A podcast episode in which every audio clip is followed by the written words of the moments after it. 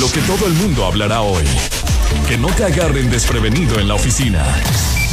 El trending topic es. La gente que estará pensando que lo que le pasó a Alfredo Adame es verdad, sí estarán eh, conscientes de muchas cosas. Incluida que, bueno, el día de ayer, Carlos Trejo, este cazafantasmas que pues es puro fraude, dio ayer declaraciones en donde él dijo, ¿saben qué? Ahorita aprovechando el tren del mame va, déjenme les digo que yo sigo pendiente con mi pelea de Alfredo Adame y quiero decirle que ahora encerrados en una jaula y sin referee, así quiero que sea la pelea ideal entre Alfredo Adame y mi persona, esto en el estadio de béisbol Monterrey que el estadio de béisbol le caben 18 mil personas, ¿ok? De entrada les digo, quien espera que esta vez el actor no se raje y retire la orden de restricción que tiene en su contra desde hace casi tres años. Dice, unas, una de las cosas que le dije a Alberto del Río de la WWE, quien está organizando el enfrentamiento, es que yo no tenía ningún problema en llevar a cabo el proceso de la pelea. Nada más que sea una pelea en jaula. No quiero referee y se están trabajando sobre esta línea, pero conociendo a este enfermo, me va a poner mil pretextos, pero espero que ahora sí acepte.